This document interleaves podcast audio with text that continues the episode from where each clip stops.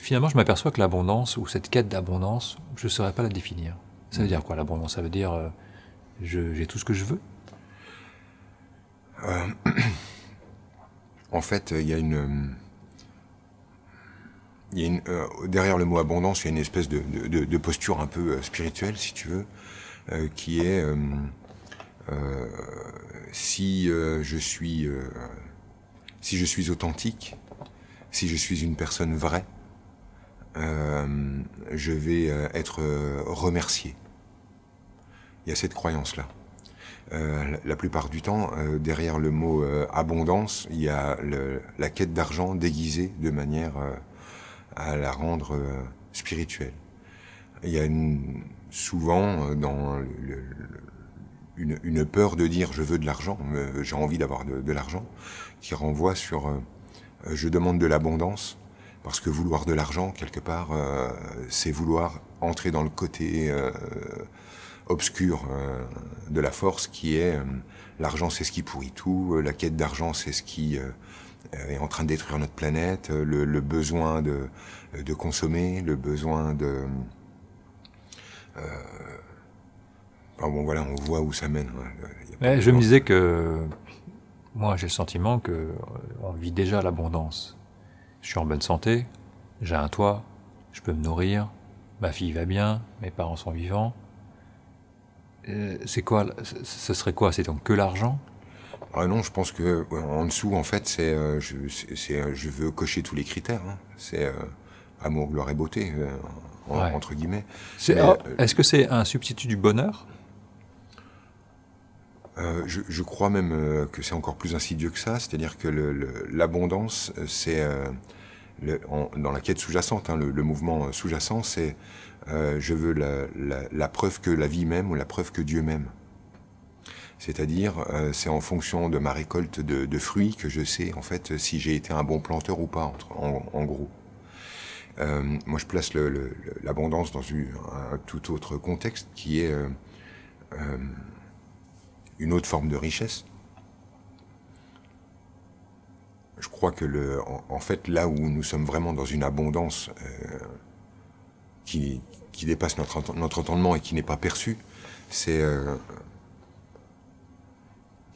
justement en fait la, la richesse euh, d'informations. C'est là que je la place l'abondance euh, réelle. C'est-à-dire que chaque seconde de ma vie me donne l'occasion. Alors après, je vais relativiser ce que je, suis en train de dire, mais euh, chaque circonstance de la vie me donne l'occasion de me, de me connaître, d'aller à la rencontre de moi et de me créer d'une nouvelle façon. Et moi, je place cette euh, abondance à cet endroit-là, dans la capacité que j'ai de créer ce que je suis. Euh, je pense qu'il y a une posture d'abondance qui est je veux recevoir ce que je suis, euh, comme si je voulais avoir des cadeaux qui ressemblent à l'énergie que je porte. Alors que l'idée, pour moi, c'est l'abondance en fait dans cette vie, c'est la multiplicité des moi que je peux créer. L'abondance en fait, euh, c'est l'immensité du spectre que propose une vie sur cette planète. Je peux vivre le, pire du pire et le meilleur du meilleur. Et c'est en ça en fait que la vie est abondance. Maintenant, la plupart du temps, on renonce à cette totale ouverture, puisqu'on refuse la moitié du spectre qu'on qualifie de désagréable, de mal ou de souffrance et euh, sans se rendre compte qu'en voulant annuler la moitié du spectre, on annule l'autre qui est soutenu par euh, cette, euh, cette énergie.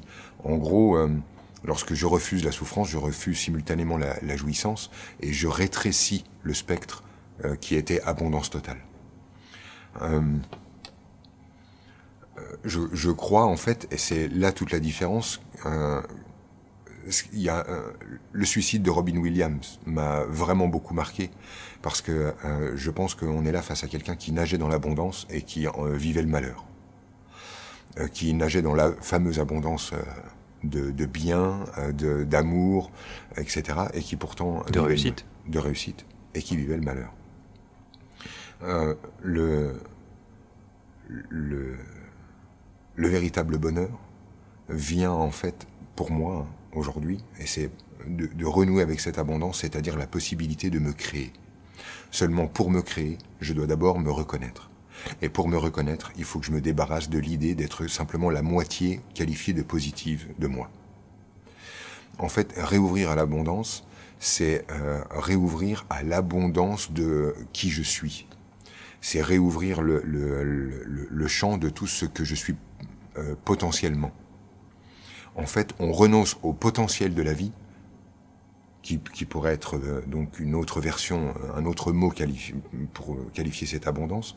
Je refuse au potentiel qu'offre la vie en renonçant aux potentialités d'être de, de, que je suis la phrase n'est pas super bien tournée, mais je pense que tu vas comprendre. Mhm. Quand je refuse de me reconnaître dans euh, mes différentes versions, parce que euh, je souhaite euh, absolument tout, être simplement reconnu dans mon identité que j'ai qualifiée comme étant fiable, juste, intègre, pleine d'amour, etc. Quand je renonce à la possibilité d'être un être multiple, je renonce aux potentiels qui sont face à tous ces potentiels intérieurs l'abondance, en fait, je renoue avec lorsque je renoue à l'abondance de moi, c'est-à-dire de version de moi. Je, considère ça un peu comme un jeu de cartes. Imaginons en fait que euh, je renonce à l'idée d'être simplement et uniquement une bonne personne selon euh, le, les codes de, de bienséance euh, euh communément admis. Euh, ça me permet en fait de plutôt que de penser que je suis une personne fiable, de renouer avec Franck est fiable, mais il est également pas fiable. Franck est sincère et capable d'être de, parfaitement manipulateur. Lorsque j'accepte en fait toutes ces versions-là, euh, je renoue avec tous les potentiels euh, qui sont en face dans la vie. En gros, euh, je me retrouve face à une situation. J'ai un ami qui m'appelle à 2 heures du matin pour me dire j'ai un pneu crevé, je suis à 150 km, est-ce que tu peux me débrouiller parce que là, je suis vraiment coincé. Si j'ai uniquement dans mes cartes la possibilité d'être fiable, je vais euh, devoir euh, me lever, faire 150 km pour aller changer une roue. Parce que de toute façon, je suis fiable. Et je vais vivre une expérience en face de ma fiabilité. Si dans mon jeu de cartes, j'ai la possibilité d'être déloyal ou peu fiable, je vais pouvoir dire à cette personne, non, il est 2 heures du matin, appelle ton assurance, je suis désolé, mais moi j'ai une vie. C'est une possibilité. Et là, je renoue avec le potentiel de la vie qui est en face. Lorsque euh, je refuse d'avoir le plus possible d'atouts dans mon jeu, parce que je ne veux avoir que les atouts qui sont liés à mon identité, je suis en train de fermer le spectre, et après, en fait, je ne peux plus percevoir cette abondance à l'extérieur. Je ne fais que, en fait, ouvrir quelques canaux qui sont censés me renvoyer ma beauté. Pour moi, l'abondance, elle est l'abondance de possibilités. C'est là que je la vois. Et pour renouer avec ces possibilités, je ne peux que, euh, enfin la seule voie pour moi, hein, pour euh, ouvrir tous ces potentiels, toutes ces possibilités de vie, je dois sortir de la construction extrêmement restreinte de mon identité. Sinon, je crois juste être ça. Et face à ça, bah, il n'y a pas beaucoup d'expériences hein, qui, qui sont permises. Si je veux réouvrir à la, toutes les potentialités d'expérience, je dois ouvrir à toutes les potentialités d'être. Et c'est comme ça que je vois cette danse-là. Je ne sais pas si ça répond à la question. Parce qu'en fait, ce que ça dit, euh, c'est que euh, la logique du bon élève euh, nous prive d'abondance. Pleinement. La logique du bon élève nous prive complètement d'abondance, surtout quand on comprend que bon élève renvoie sur le obéir donc au, code hein, communément admis de bon comportement, et la plupart du temps, bien se comporter, c'est être humble euh, bien se comporter, euh, c'est euh, souffrir pour avoir ce qu'on a. bien se comporter, c'est ne pas être dans le camp de, de, ceux qui ont tellement qu'ils peuvent être que taxés d'être le mal. Il y a énormément de croyances sous-jacentes. Hein. Qu'est-ce que c'est qu'un bon élève? Et effectivement, il y a de ça. Je, euh, finalement, aujourd'hui, si tu veux, j'arrive dans une espèce d'équation où je crois qu'on on, on, est face à un, espèce de deux choix euh, permanents. Soit je suis une bonne personne, soit je suis moi. en fait, j'arrive à cet endroit-là. Et j'arrive pas à imaginer qu'un humain puisse être simplement bon ça me paraît aujourd'hui une posture d'une puérilité. Je me demande comment j'ai pu souscrire à ce truc-là pendant tant d'années. C'est-à-dire comment j'ai pu faire de ma vie une démonstration de la bonne personne que je suis sans euh, à un moment donné euh, que la tricherie me saute aux yeux. Je suis sidéré de ma, de, ma propre, de mes propres œillères et de comment j'ai dirigé ma vie. C'est fou en fait le, toute cette énergie que j'ai mis à me vendre que j'étais juste une bonne personne. Aujourd'hui, quand je regarde le truc, je me dis, mais quelle, quelle, puérilité, parce que c'est ça, c'est puéril au dernier degré. Comment je peux penser être ça? Il y a un truc qui me vient, euh, je partage là. Euh, qu'est-ce qui fait que un artiste euh, rencontre un public?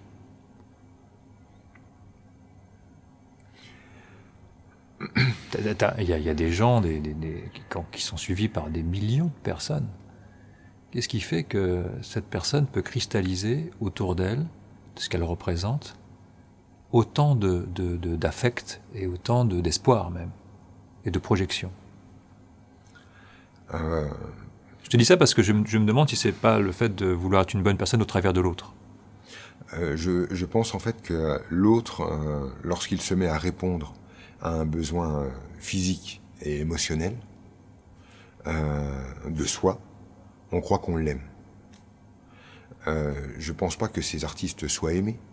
Je pense en fait que ces artistes euh, euh, permettent à ceux qui les observent de s'aimer à travers eux. Donc, je, je, crois en fait que dans cette histoire, on n'aime que soi. Il n'y a pas de don vers l'artiste. Il y a juste chez cet artiste, euh, il euh, s'offre une possibilité d'être qui rend enfin légitime quelque chose que l'autre a envie de vivre depuis des années.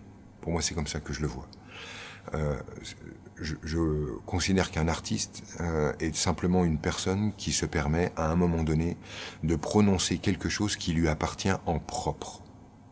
C'est-à-dire quelque chose qui est vraiment à lui. C'est pour ça que, pour moi, euh, le, le l'artiste le plus artiste et c'est celui en fait qui va vraiment de ses tripes vers l'extérieur. Lorsqu'une personne va de son ventre vers l'extérieur, elle va exprimer quelque chose qui est en dehors du consensus et qui lui est tellement propre que d'un seul coup ça devient une proposition aux autres. De dire, tiens, regardez, moi je regarde les choses comme ça. Et lorsque on a énormément de gens qui ont besoin de reconnaître les choses comme ça, mais qui jusqu'alors n'avaient pas trouvé le moyen légitime de l'incarner. L'autre, en fait, leur donne la légitimité de penser ce qu'ils ont, en fait, au fond. C'est comme si les artistes donnaient simplement de la légitimité. Tu as le droit de penser ça. Tu as le droit de regarder la vie de telle et telle manière. Tu as le droit de ressentir tel type d'émotion. Et ce, ce droit-là, en fait, fait un bien fou à celui qui l'observe. Parce que très souvent, en fait, c'est une énergie qu'il porte depuis des années, mais qu'il n'a jamais eu l'occasion de légitimer, c'est-à-dire de rendre légale dans son système, et donc dans laquelle il pour laquelle il ne trouvait pas de, vecteur d'expression. L'artiste, en fait, il donne à chacun la possibilité de penser comme lui, de regarder comme lui, de voir la vie comme lui. Et c'est ça, en fait, que les gens vont chercher. Alors lui, il s'habille d'une façon euh, qui était jusque-là, entre guillemets, interdite. Il vient de créer une possibilité J'y souscris parce que ça fait des années que j'ai envie de sortir de ma façon de m'habiller.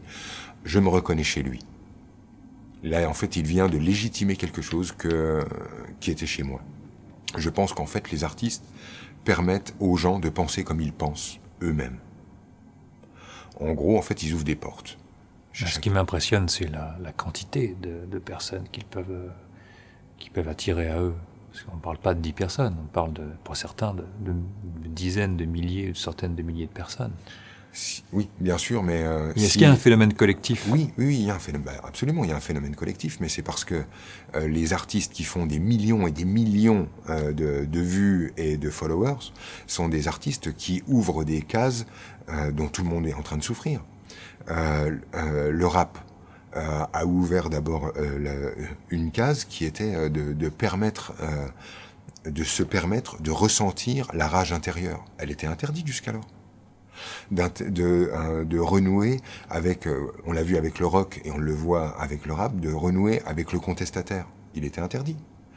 Euh, de s'opposer à l'intelligentsia, euh, ça pouvait être interdit. Euh, c'est euh, ceux qui font le, plus ouvrent les portes qui ont le plus besoin d'être ouvertes.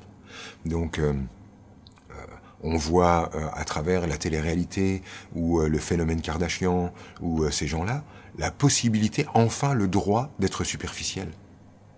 Mais purée, heureusement qu'ils font ça, quoi. Heureusement qu'à un moment, il y a un humain qui a dit, eh ben moi, je vais avoir le courage d'exprimer que j'ai envie d'être superficiel, d'être inconséquent, de ne pas faire preuve de profondeur, de pas faire preuve d'intelligence, de pas faire preuve de euh, de, bon, bref, on a compris là où je voulais en venir, et que en fait cette personne-là ouvre chez chacun qui avait envie de frimer, euh, de se la péter, euh, d'exprimer sa superficialité. Mais tu m'étonnes qu'il est suivi par des millions et des millions de personnes. Ah, enfin, c'est légitime, ça y est, on a le droit de frimer. Waouh Et c'est évident que là, il y a des millions de gens qui se reconnaissent là-dedans. Tu comprends? Et c'est comme ça que je le perçois. C'est-à-dire que l'autre, en fait, est plus plus l'artiste vient vers lui, plus il fait une, euh, vraie proposition à l'autre.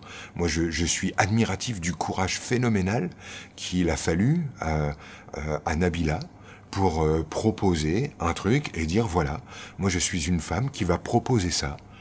Quel courage Moi je dis que c'est un courage de dingue. Parce que faut oser imposer euh, une vision aussi facile à montrer du doigt, critiquable, où d'un seul coup ça va être tellement facile de prendre pouvoir sur elle en ayant raison. Ça va être tellement facile de la montrer du doigt en disant elle est cela pour croire qu'on est l'inverse. Parce que c'est ça qui se produit chez ces artistes qui sont décriés. C'est qu'il suffit de dire que cette personne est superficielle pour croire qu'on est profond. Tu vois le truc? Et, euh, et moi, en fait, j'admire ce courage-là. Ces personnes, en fait, qui osent dire, bah voilà, moi, j'ouvre une porte, euh, ça va être, ben voilà, moi, moi ça, je l'ai en moi et j'ose le vivre. Et d'un seul coup, tous ceux qui ont besoin de cette information vont s'engouffrer derrière, c'est évident. Ça fait un bien fou. Alors j'en viens à l'argent. Euh, après l'abondance, l'argent. C'est pas très clair pour moi finalement ce que c'est que l'argent et pourquoi on devrait en avoir beaucoup, par exemple. Parce que tout le monde en veut beaucoup, tout le monde en réclame. Et si je regarde ma propre vie, j'ai pas beaucoup d'argent, mais j'ai jamais manqué de rien. À, aucun moment je me suis dit, euh, je n'ai pas assez d'argent pour. Et donc j'en viens à me demander si finalement euh, euh, je ne reçois pas, enfin je veux dire, je ne, je n'ai pas ce dont j'ai besoin. La vie ne me donnerait pas juste ce dont j'ai besoin en fait. Alors évidemment, une fois de plus, la vie ne nous donne rien. J'ai bien compris maintenant. Hein, et effectivement, on est juste dans un, un, échange avec avec ce qu'on appelle la vie. On est dans un échange, c'est-à-dire, euh, pour euh, resituer euh, tout ça, je vais vivre une expérience à travers ce que j'appelle la vie habituelle. C'est-à-dire, je vais vivre une expérience avec un tel me fait quelque chose, un tel a dit quelque chose de moi. Ces personnes, je les considère comme des catalyseurs. C'est-à-dire qu'à un moment donné, une personne autour de moi produit quelque chose me permettant euh, d'entrer en relation avec moi, c'est-à-dire de me connaître.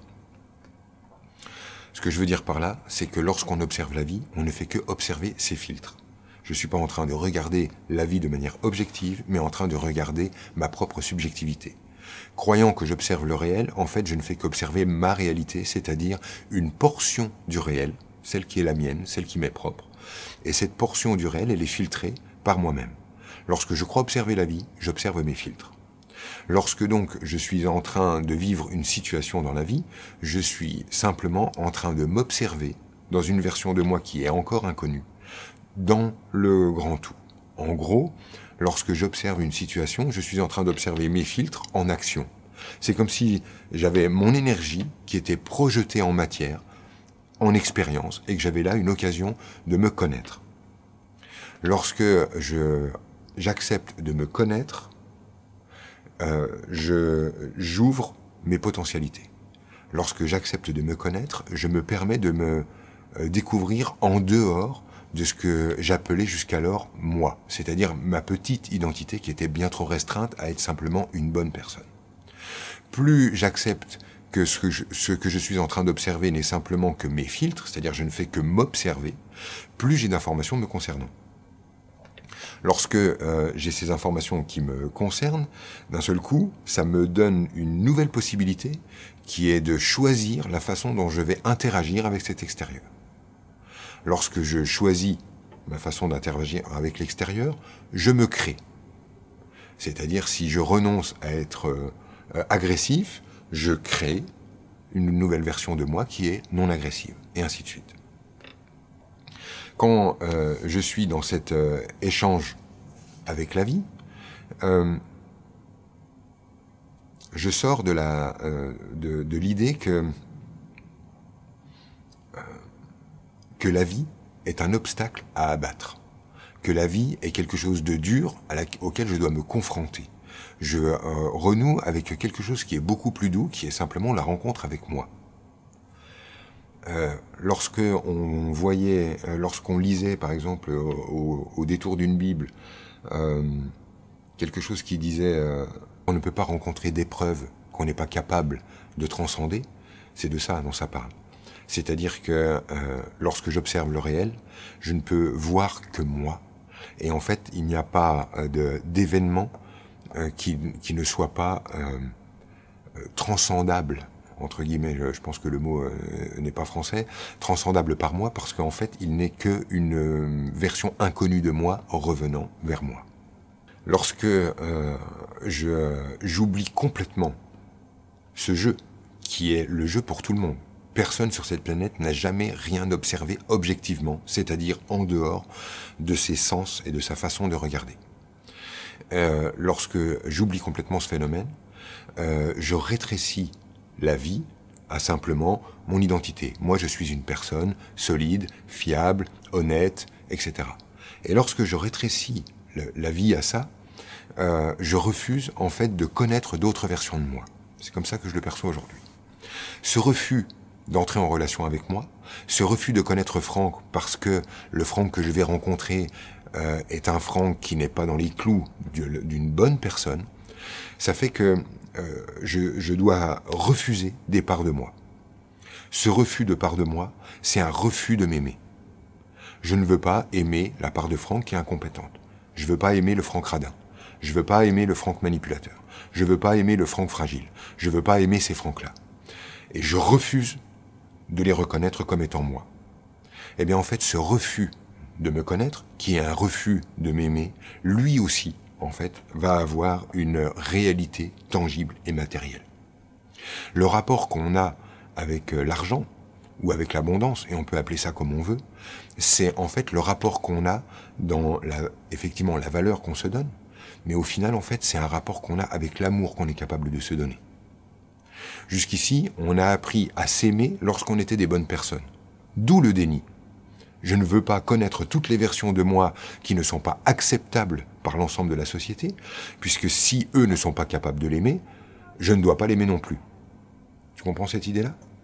Donc du coup, en fait, je reste coincé dans mon identité, avec juste, non mais moi je suis comme ça, et si euh, la vie me reflète quelque chose d'autre, c'est parce que la vie euh, le, euh, le, monde dans lequel on vit, la vie dans laquelle on vit, les gens comme, enfin bon, on ramène tout ça à l'extérieur, on le renvoie à l'extérieur, et on n'y est plus, on n'y a plus part là-dedans.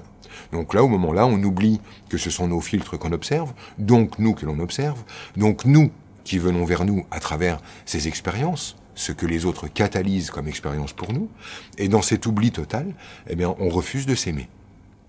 On refuse d'aller à la rencontre de soi.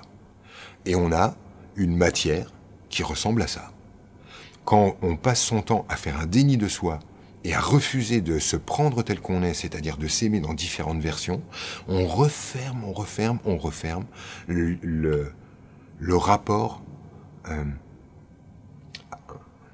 on referme la possibilité pour la vie de nous aimer, si on ramène ça en langage comme ça. Le rapport donc qu'on a euh, à l'argent, le rapport qu'on a à l'abondance, le rapport qu'on a aux expériences agréables dans le monde, est euh, simplement conditionné par à quel point on est capable de s'ouvrir à ce qu'on est ou pas. Plus je suis conditionné dans ma, dans ma posture, plus je suis resserré. Moins je vais avoir un rapport ouvert avec le, reste euh, de la vie. Alors on pourrait opposer à ça, il est des gens qui sont extrêmement riches et qui ont un avis sur eux extrêmement restreint. Mais en fait, c'est tout simplement parce que l'avis sur eux qui est extrêmement restreint est justement lié à l'argent. C'est-à-dire que eux, plutôt que d'avoir mis sur leur petit médaillon identitaire je suis euh, fiable, je suis honnête, je suis sincère et je suis engagé, ils ont mis je suis une machine Afrique, je suis un haut potentiel, je suis euh, extrêmement puissant là-dedans, euh, je suis capable de ceci, je suis capable de cela, et ils ont fait de leur identité une machine à récolter de l'argent. Donc, ce qu'ils acceptent de leur identité produit de l'argent. Par contre, ça n'a rien à voir avec le bonheur. On est bien d'accord. C'est-à-dire qu'ils peuvent parfaitement faire des tonnes et des tonnes d'argent et continuer, refusant d'ouvrir leur identité à d'autres spectres, ils peuvent continuer de manquer du reste. J'ai vu quelqu'un en stage cette semaine. Cette personne euh, est d'une intelligence très agréable. Tu sais, de ces gens qui ont euh, une façon de s'exprimer, de dérouler leurs idées, euh, ou d'un seul coup tout de suite tu aimes passer du temps avec eux parce que euh, parce que voilà, l'intelligence est agréable. Il a euh, une idée magnifique qui peut faire vraiment beaucoup d'argent. C'est une belle idée.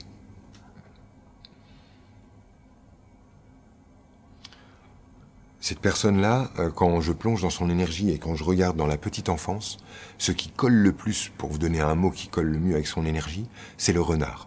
C'est-à-dire ce, ce petit gamin qui va à l'école et qui est futé, euh, qui sait en fait euh, comment où se placer pour pas prendre un coup, pour se glisser entre les gouttes, mais en même temps euh, pour euh, entretenir un lien de complicité un peu euh, moqueuse, euh, tout en étant mm, sérieuse avec le professeur. Euh, tu sais ces petits liens de complicité. Quelqu'un en fait euh, euh, le renard avec son aspect euh, débrouillard, malin et en même temps extrêmement vigilant. C'est son énergie fondatrice. Très tôt dans son enfance, il a renoncé à cette énergie-là.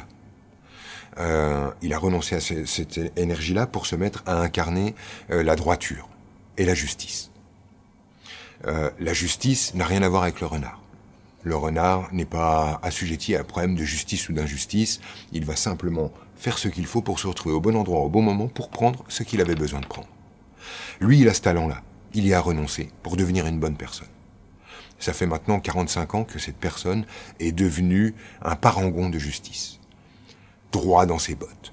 Extrêmement énervé par l'injustice du monde, par le comportement des industriels, par le comportement euh, des, institutions, par euh, le, poids de la paperasserie et de comment, etc., etc., et qui est devenu donc injuste.